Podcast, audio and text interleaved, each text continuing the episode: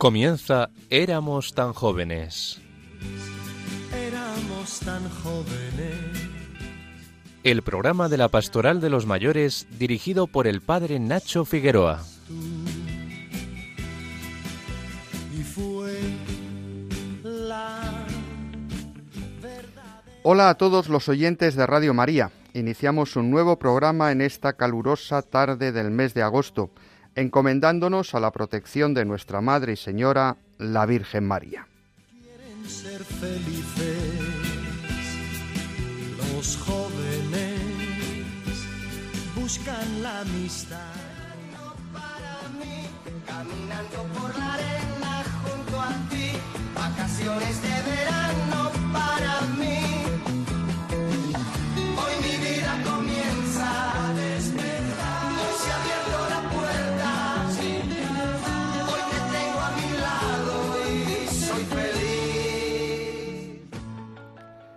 Esta semana celebrábamos la solemnidad de la Asunción de la Bienaventurada Virgen María a los cielos, el último de los dogmas proclamado por la Iglesia. Esta solemnidad, con sabor a verano y a verbena, excusa estupenda que, para que en muchos de nuestros pueblos se celebren las fiestas patronales, nos hace poner la mirada en la consecuencia lógica de esa otra gran fiesta mariana que es la Inmaculada Concepción de nuestra Madre. Si la muerte es consecuencia del pecado, la Virgen, que fue concebida sin pecado original y que puso toda su libertad al servicio de los planes de Dios, evitando toda ocasión de pecado, es lógico que, como dicta la declaración dogmática, María, acabados los días de su vida mortal, no conociera la corrupción del sepulcro. La llena de gracia es asunta al cielo en cuerpo y alma, donde, eso celebramos ocho días después, es coronada como reina del cielo y reina de la humanidad redimida por la sangre de Cristo. La mejor manera de llevar a plenitud nuestras vacaciones veraniegas.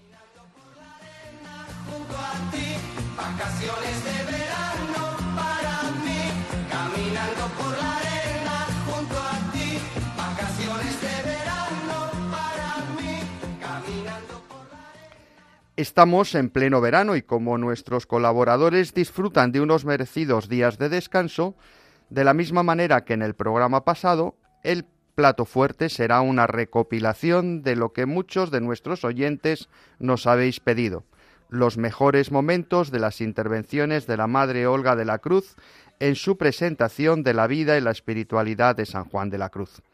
Esto vendrá acompañado por una selección de algunos momentos musicales de los que nos ha traído Jaime Tamarit a lo largo del curso. Pero queremos que incluso en verano este siga siendo vuestro programa. Esperamos vuestros audios y mensajes al WhatsApp 634 423 664 o al correo electrónico de nuestro programa éramos tan jóvenes.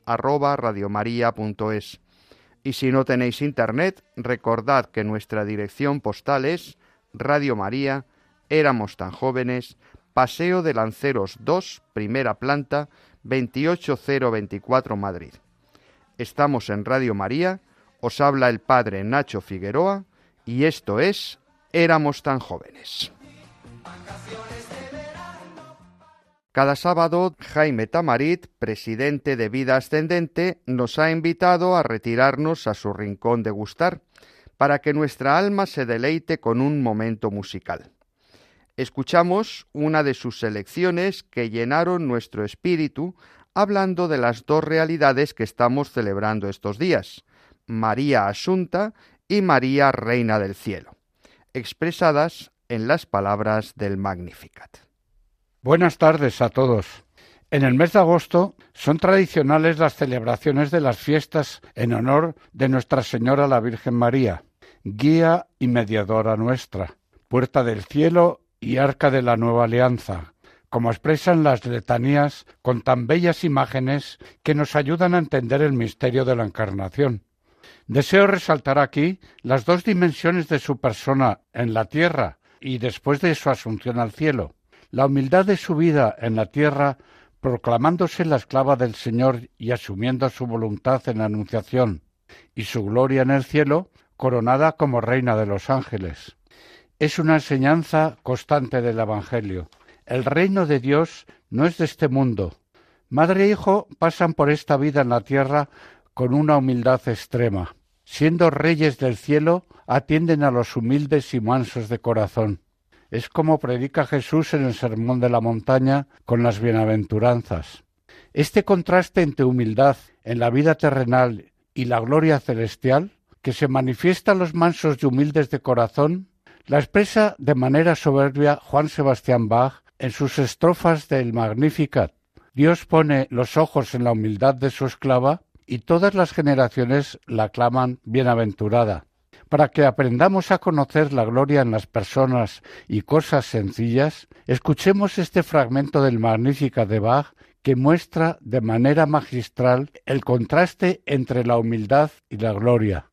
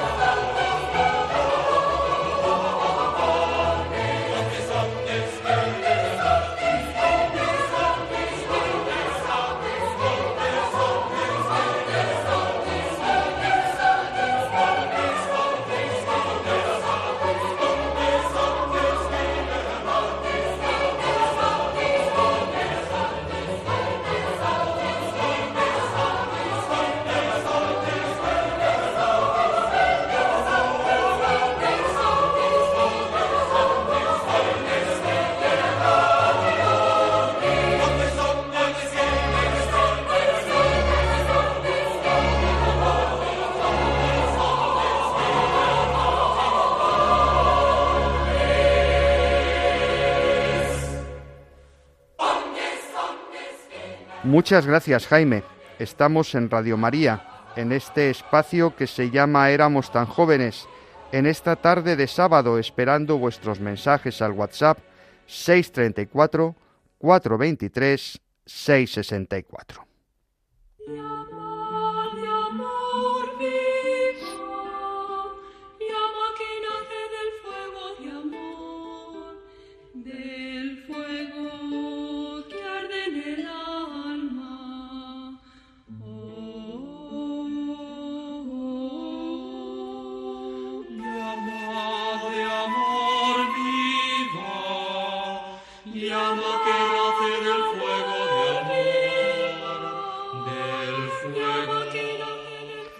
Como decíamos en el anterior programa y en este, recogemos los mejores momentos de las intervenciones de la Madre Olga de la Cruz, priora del Carmelo de Loeches, en su presentación de la vida y la espiritualidad de San Juan de la Cruz.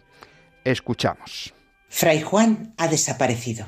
Parece como si se lo hubiera tragado la tierra. Nueve meses ha estado Fray Juan en el vientre de la ballena, como él mismo lo llamará, aludiendo al profeta Jonás. Un nuevo nacimiento de la completa oscuridad exterior e interior a la luz, sobre todo interior. Está en la cárcel, una cárcel conventual, sí, pero no menos tenebrosa y solitaria. Así eran los tiempos entonces. En cada monasterio había una carcelilla, un lugar pequeño, cerrado, con un ventanuco en el tejado por toda luz y ventilación, donde encerraban a los rebeldes e incorregibles por poco tiempo, no como a Fray Juan. Él estaba tan contento en Ávila porque le había llevado Santa Teresa como confesor y vicario de las monjas de la Encarnación bajo el mandato y la autoridad del visitador apostólico. Vivía en una casilla cercana con otro compañero y hacían muchísimo fruto entre las monjas y en la ciudad. Pero se había iniciado una guerra entre los descalzos de Teresa y los frailes de la orden de la que salieron, los que ahora llamaban los calzados.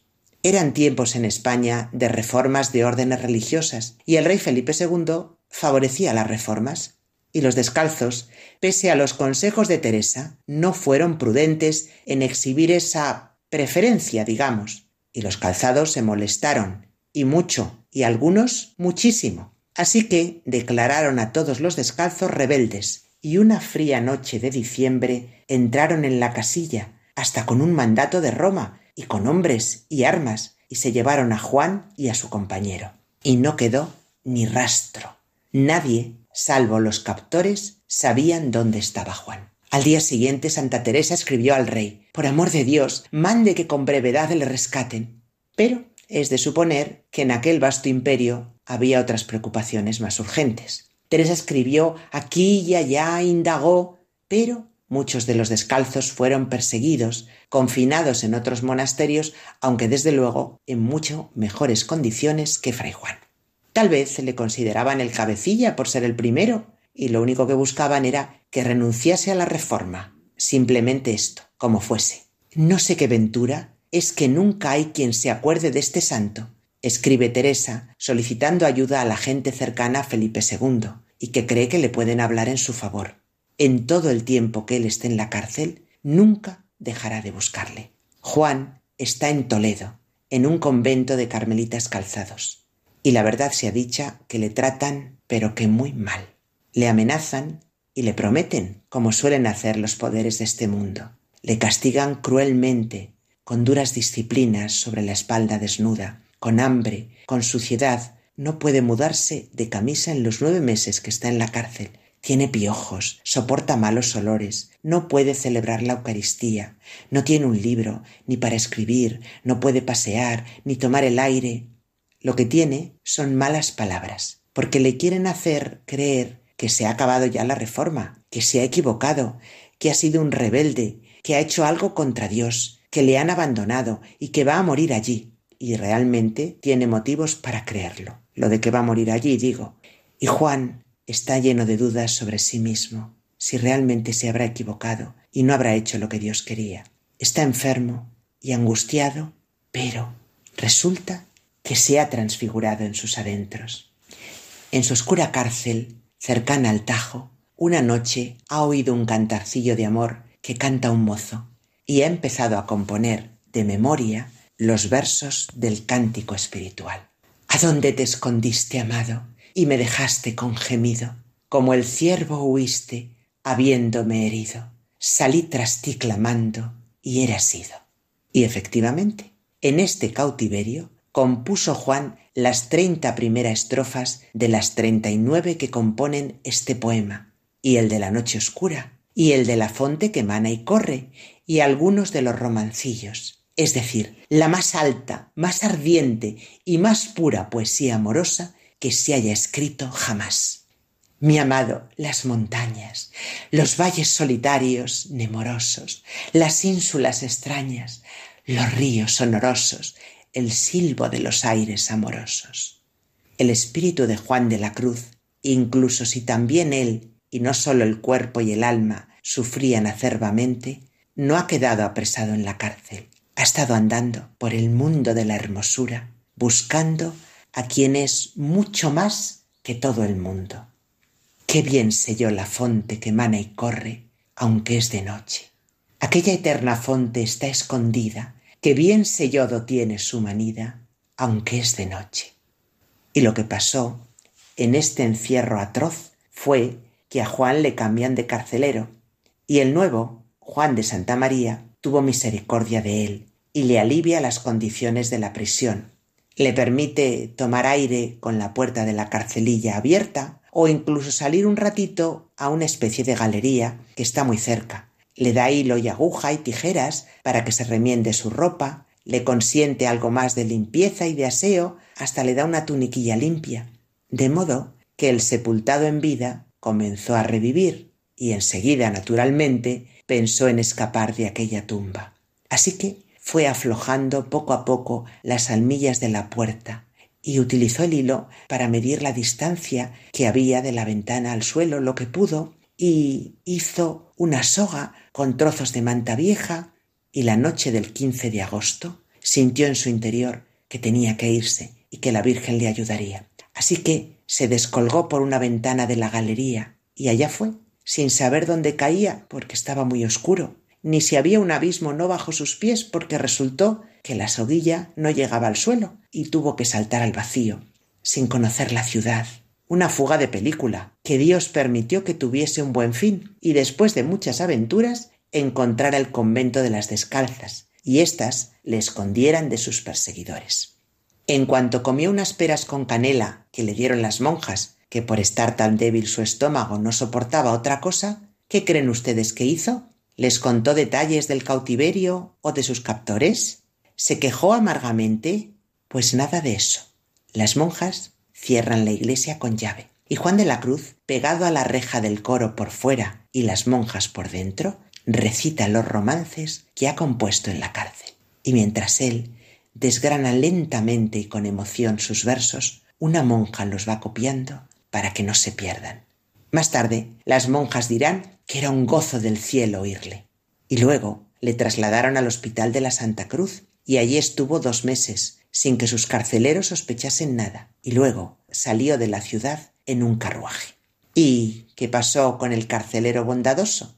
Pues no le importó nada que le castigaran, porque Juan le había dejado el pequeño crucifijo que solía llevar al cuello, y era para él un tesoro que conservó largos años, porque era un santo este frailecillo.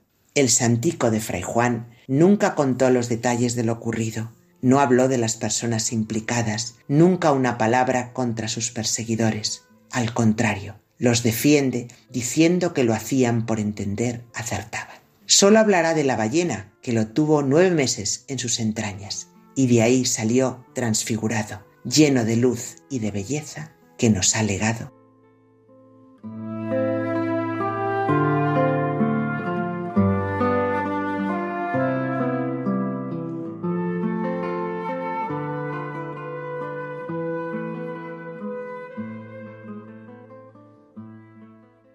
Buenas tardes.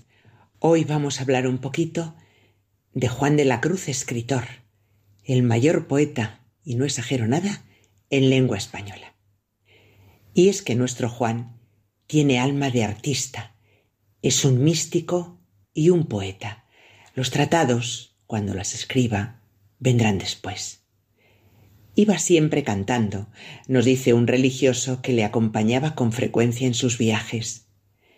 Cuando caminaba, se alegraba tanto de verse en el campo que con aquello no sentía el trabajo del camino y mostraba en lo exterior la alegría del ánimo, cantando algunas letrillas muy devotas de Nuestra Señora, o del Niño Dios, o salmos de David y versos de los cantares. Las estrofas de sus poemas son verdaderas canciones, cantos de alegría, de pena, de esperanza y sobre todo de amor y de alabanza.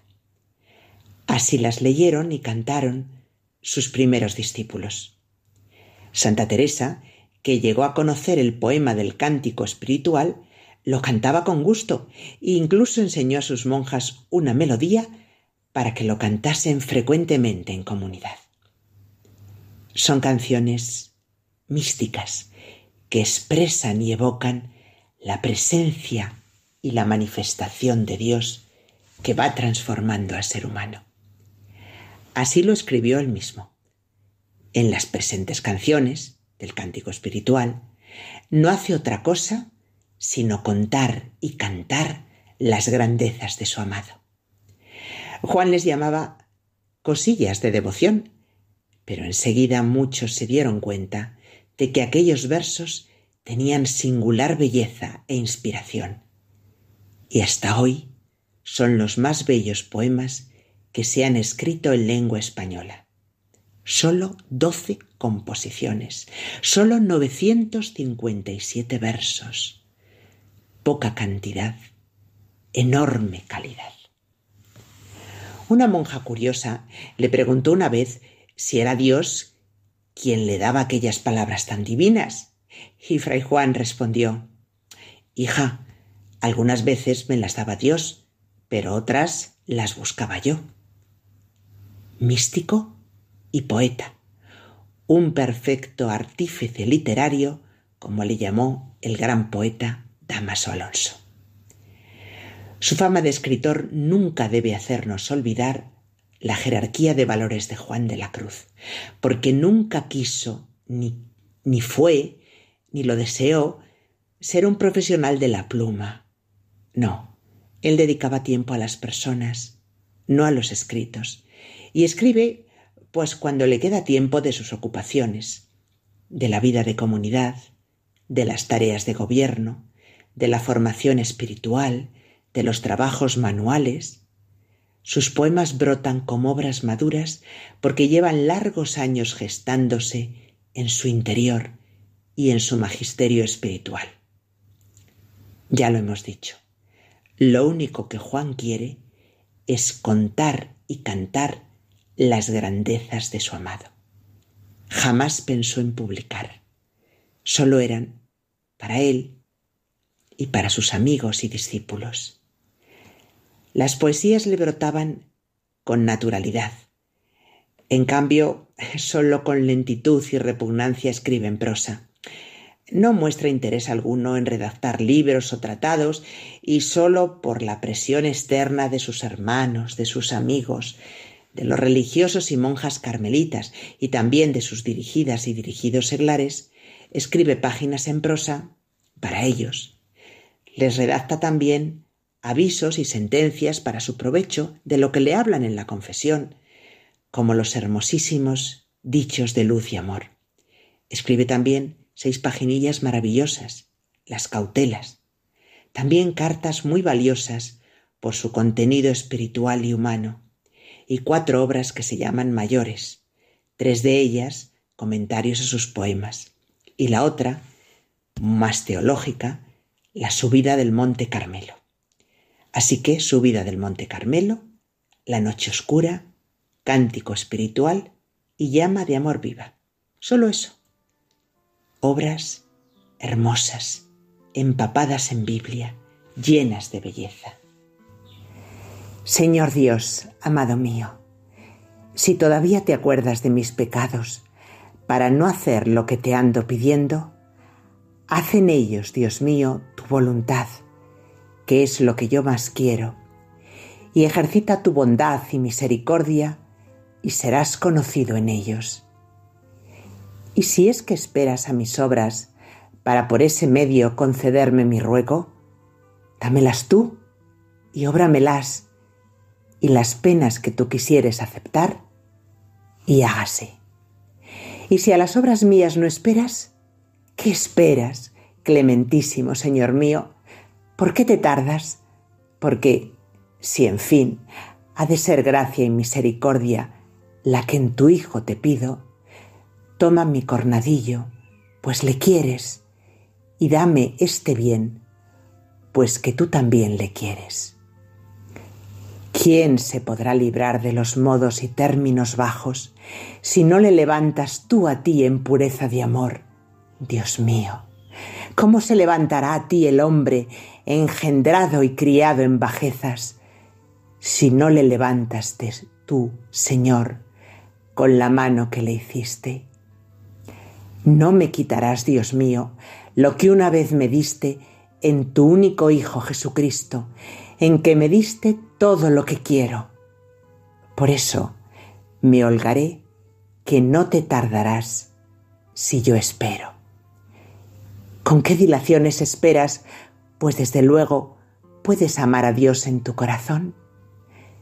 Míos son los cielos y mía es la tierra, mías son las gentes, los justos son míos y míos los pecadores, los ángeles son míos y la Madre de Dios y todas las cosas son mías y el mismo Dios es mío y para mí, porque Cristo es mío y todo para mí. Pues, ¿qué pides y buscas, alma mía? Tuyo es todo esto y todo es para ti. No te pongas en menos, ni repares en migajas que se caen de la mesa de tu Padre.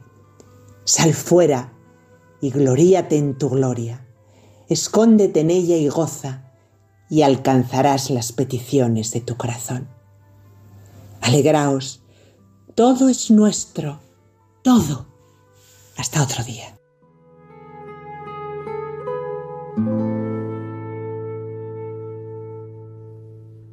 Escucháis Éramos tan jóvenes, el espacio de Radio María dedicado a las personas mayores.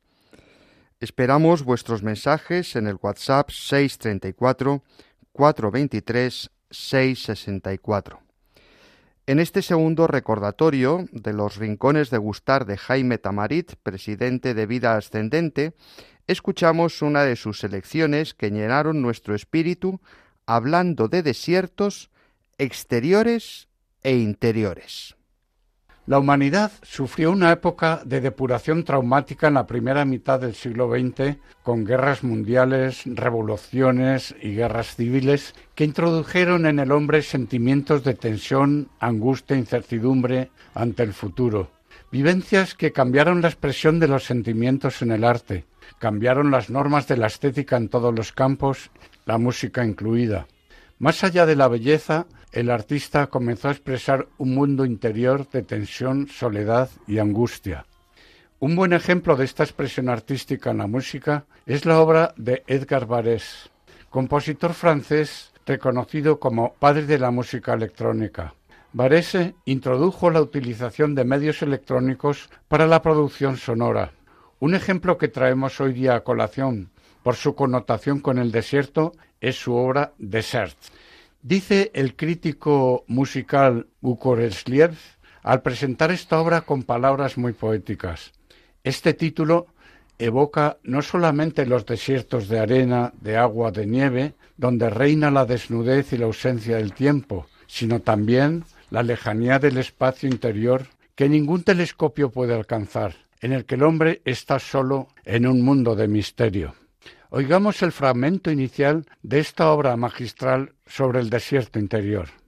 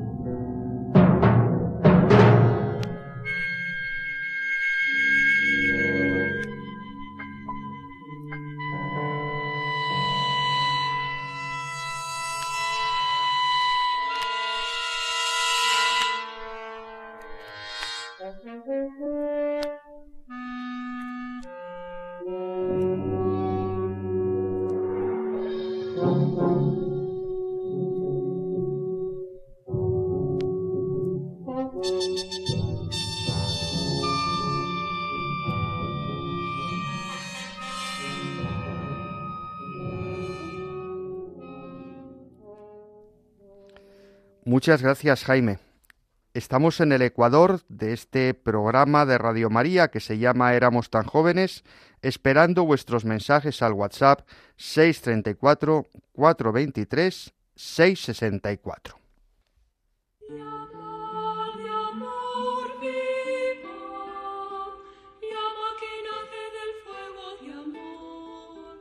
Seguimos escuchando a la Madre Olga de la Cruz que nos presenta la vida y la espiritualidad de San Juan de la Cruz.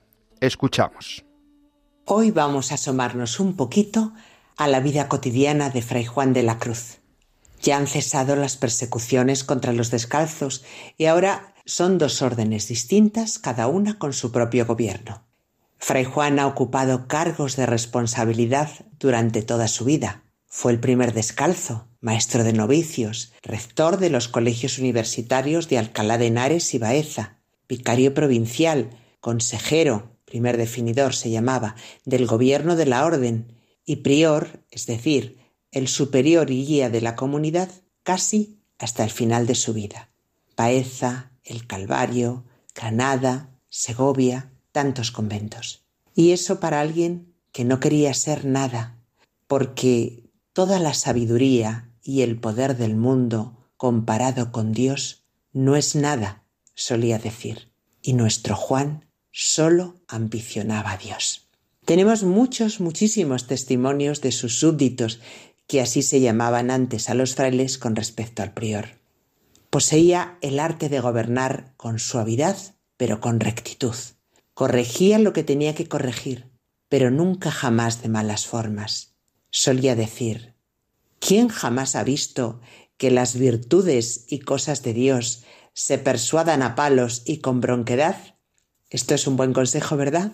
Nos vale para nosotros en muchísimos ámbitos de nuestra vida. No lo olvidemos. Procuraba por todos los medios que sus frailes se entusiasmasen por la vida religiosa y que fueran felices. Muchas veces, en los recreos, pedía que hiciesen preguntas sobre algún tema espiritual y si todos callaban, entonces decían, pues si no preguntan, pregunto yo. Y según los testigos, era maravilloso escucharle, les ponía fervor y alegría. Algunos, de aquellos que se llamaba entonces que comían en segunda mesa, pues para llegar a tiempo a escucharle, se dejaban la comida, y eso con lo escasa que era. Una vez que no tenían nada que comer y estaban todos con cara triste, les hizo una plática tan hermosa que se olvidaron del hambre que tenían, y cuando ya estaban tan contentos, un bienhechor dejó en el torno comida. Estos pequeños milagros le ocurrían mucho. Otras veces llevaba al campo a la comunidad, les ayudaba a ver las maravillas creadas por Dios, y luego incitaba a cada uno a que se fuera por un camino en solitario para orar. Cuando veía a algún fraile triste, se lo llevaba él mismo a dar un paseo y no le dejaba hasta que quedaba consolado. Nunca fiscalizaba, y se oía que algunos frailes estaban ahí en un corrillo hablando y faltando al silencio, y si él se estaba acercando por el claustro, tosía de lejos para que le oyeran, o andaba moviendo mucho un gran rosario que llevaba al cinto como un aviso para que se fueran a sus celdas a recogerse y no tener que regañarles. Con los enfermos ya desde niño era especialmente sensible. Visitaba a los frailes enfermos todos los días, les alegraba todo lo que podía. Él mismo les preparaba de comer a los inapetentes lo que más pudiera apetecerles. Les llevaba incluso músicos para alegrarles, les lavaba, les cuidaba y animaba como nadie. Siempre lo mejor, a pesar de la pobreza, era para los enfermos. Tenía muchísimos detalles. Trabajaba con sus propias manos como albañil en el arreglo de los conventos. Todavía puede verse el acueducto que construyó para traer el agua al convento del Calvario.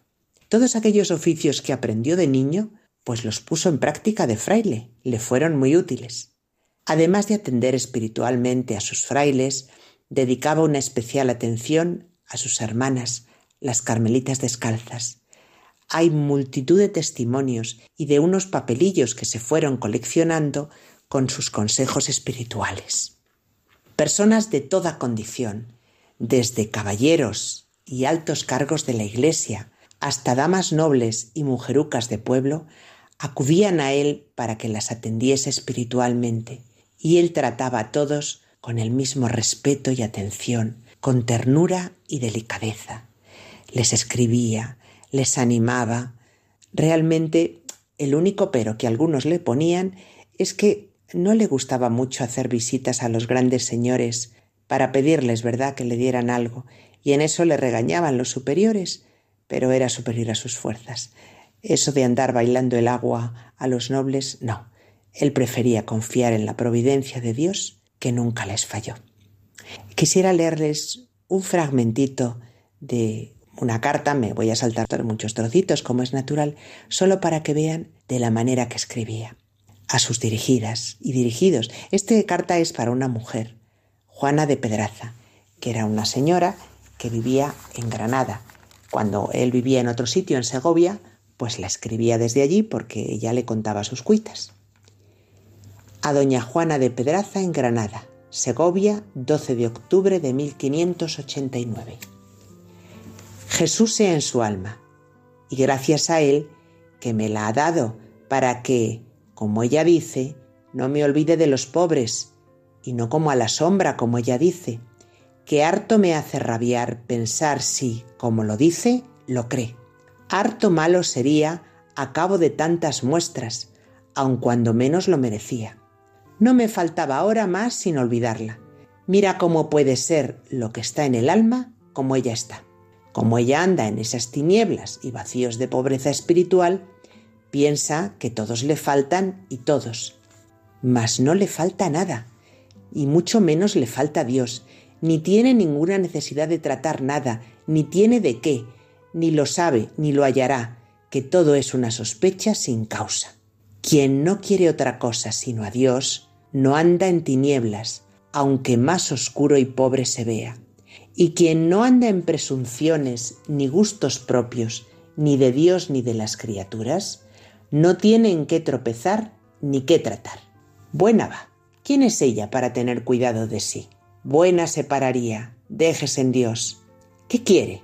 ¿Qué vida o modo de proceder se pinta ella que es esta vida? ¿Qué piensa que es servir a Dios sino no hacer males, guardando sus mandamientos y andar en sus cosas como pudiéremos? Alégrese y fíese de Dios, que muestras le tiene dadas, que puede muy bien y lo debe hacer. Bueno, pues queridos hermanos, meditar esta carta. Ya veis que servir a Dios no son grandes cosas, no hacer males, guardar sus mandamientos y andar en sus cosas como pudiéramos. Y alegrémonos y fiémonos de Dios, que nos ha dado muchas muestras de que podemos confiar siempre en Él. Hasta otro ratito.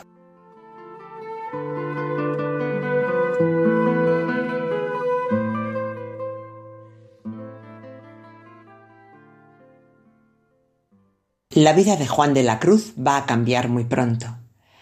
Han sucedido dos acontecimientos importantes.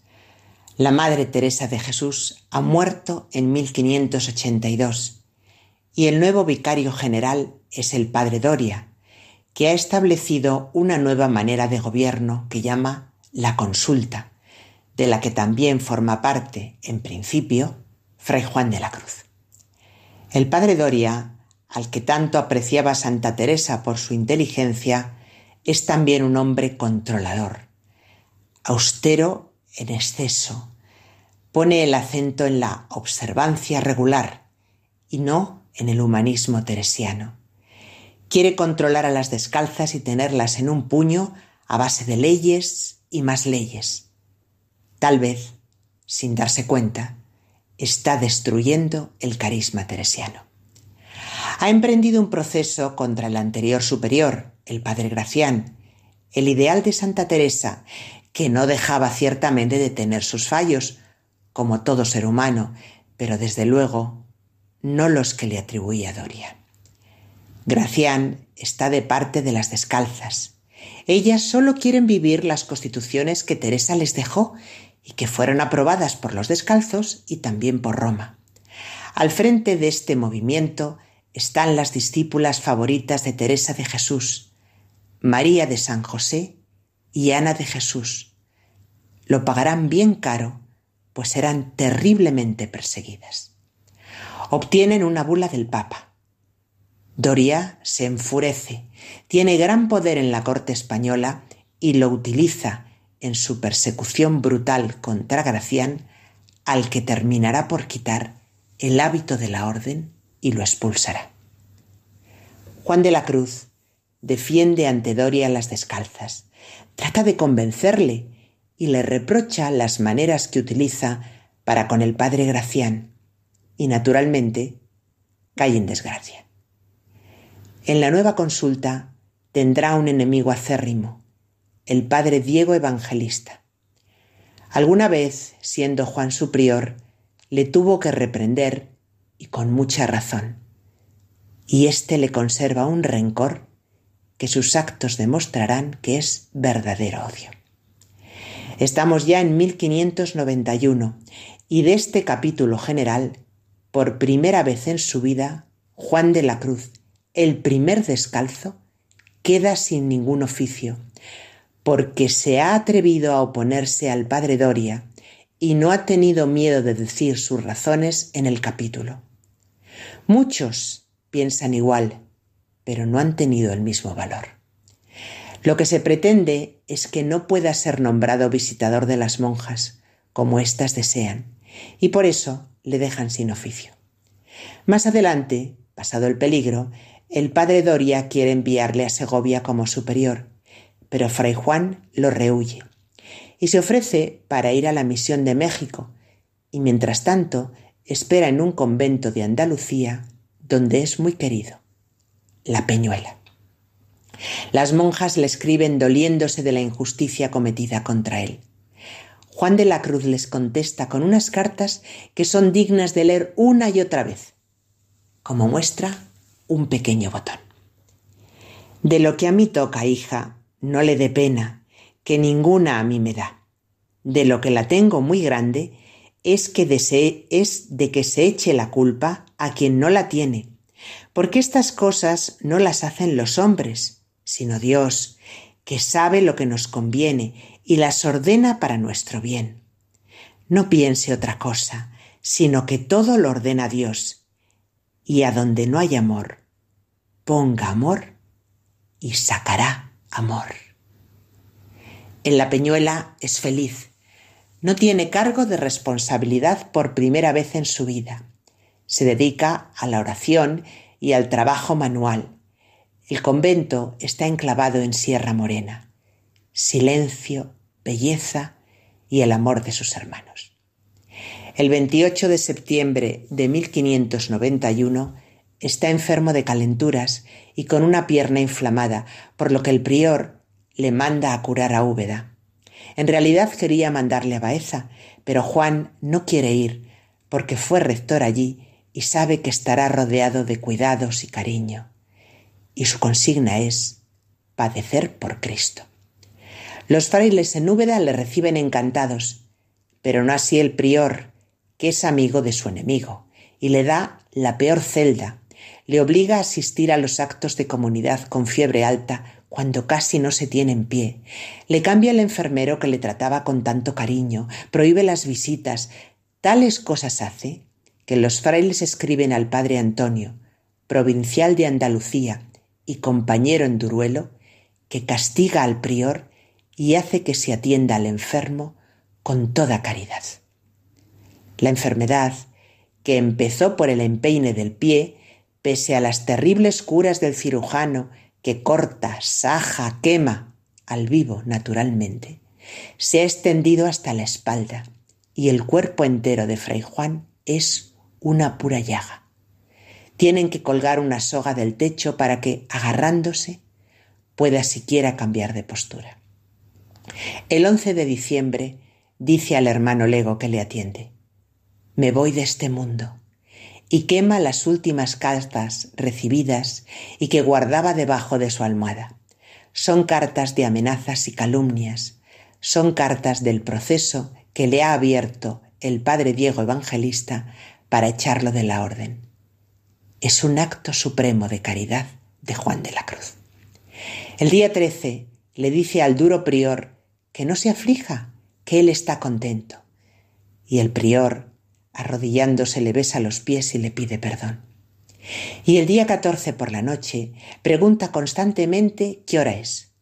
Una de las veces le dicen que aún no son las doce, y con cara de alegría contesta, a esa hora estaré yo delante de Dios nuestro Señor diciendo maitines. Los frailes, reunidos en su celda, comienzan a leerle por boca del prior la recomendación del alma.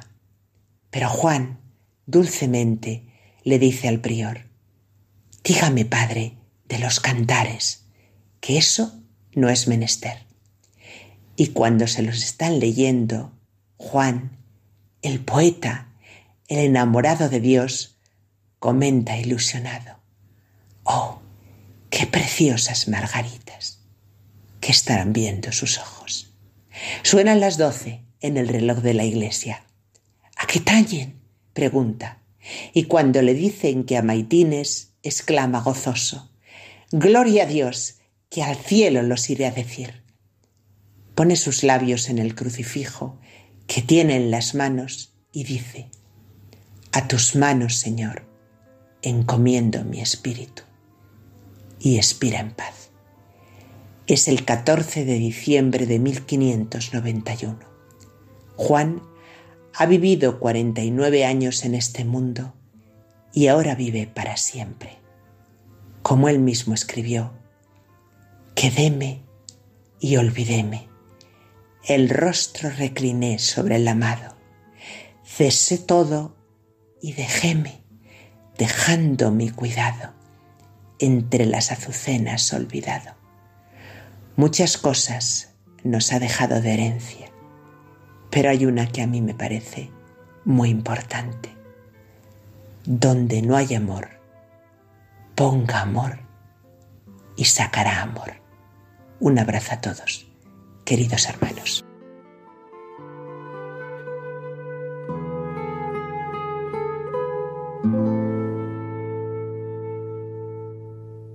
Muchas gracias, querida Madre Olga de la Cruz, priora del Carmelo de Loeches, Esperamos seguir contando contigo en próximos programas para que nos presentes a otros maestros de la espiritualidad carmelitana.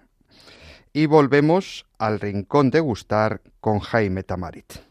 Reconciliado el hombre con Dios y con la naturaleza, vuelve a disfrutar de la armonía restablecida en esta relación. Esta relación armoniosa con la naturaleza la expresan de manera especial los compositores impresionistas del siglo XX. Por su belleza y serenidad, traigo como ejemplo esta pieza en forma de habanera para saxofón y piano, compuesta por el compositor francés Maurice Ravel, que vivió a caballo entre los siglos XIX y XX. Escuchémosla.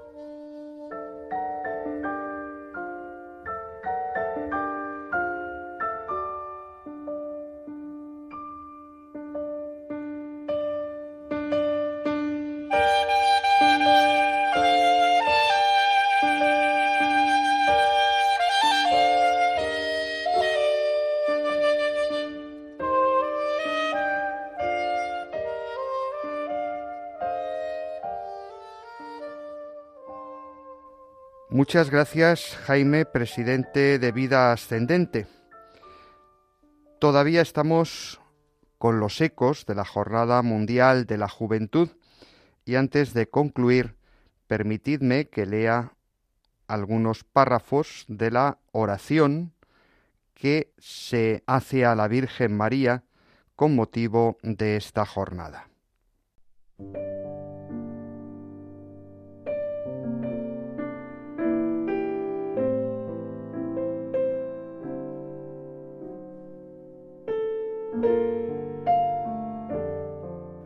María Nuestra Señora de la Visitación, que fuiste a la montaña para acompañar a Isabel, ayúdanos a ir a los que no conocen al Evangelio vivo, Jesucristo, tu Hijo, Señor nuestro.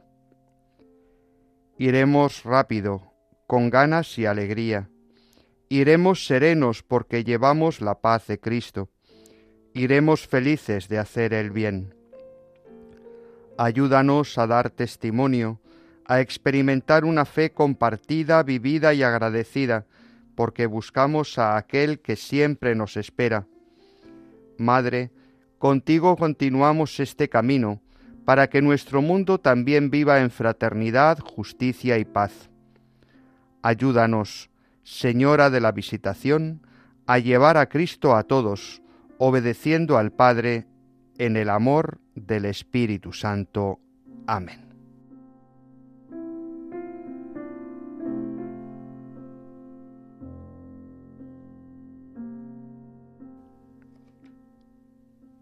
Vacaciones de verano para mí, caminando por la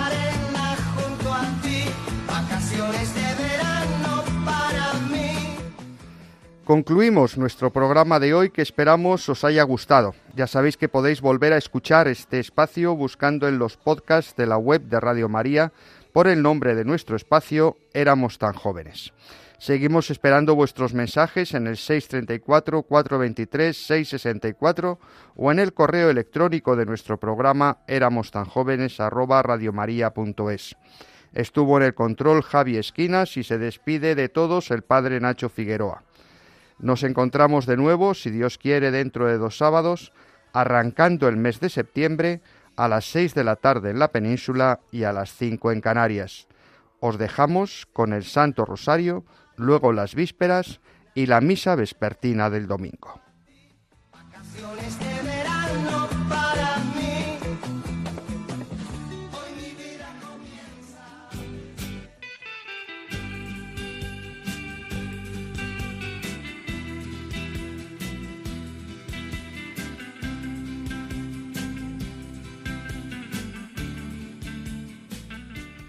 Y así termina Éramos tan jóvenes, Éramos tan jóvenes. el programa de la pastoral de los mayores dirigido por el padre Nacho Figueroa.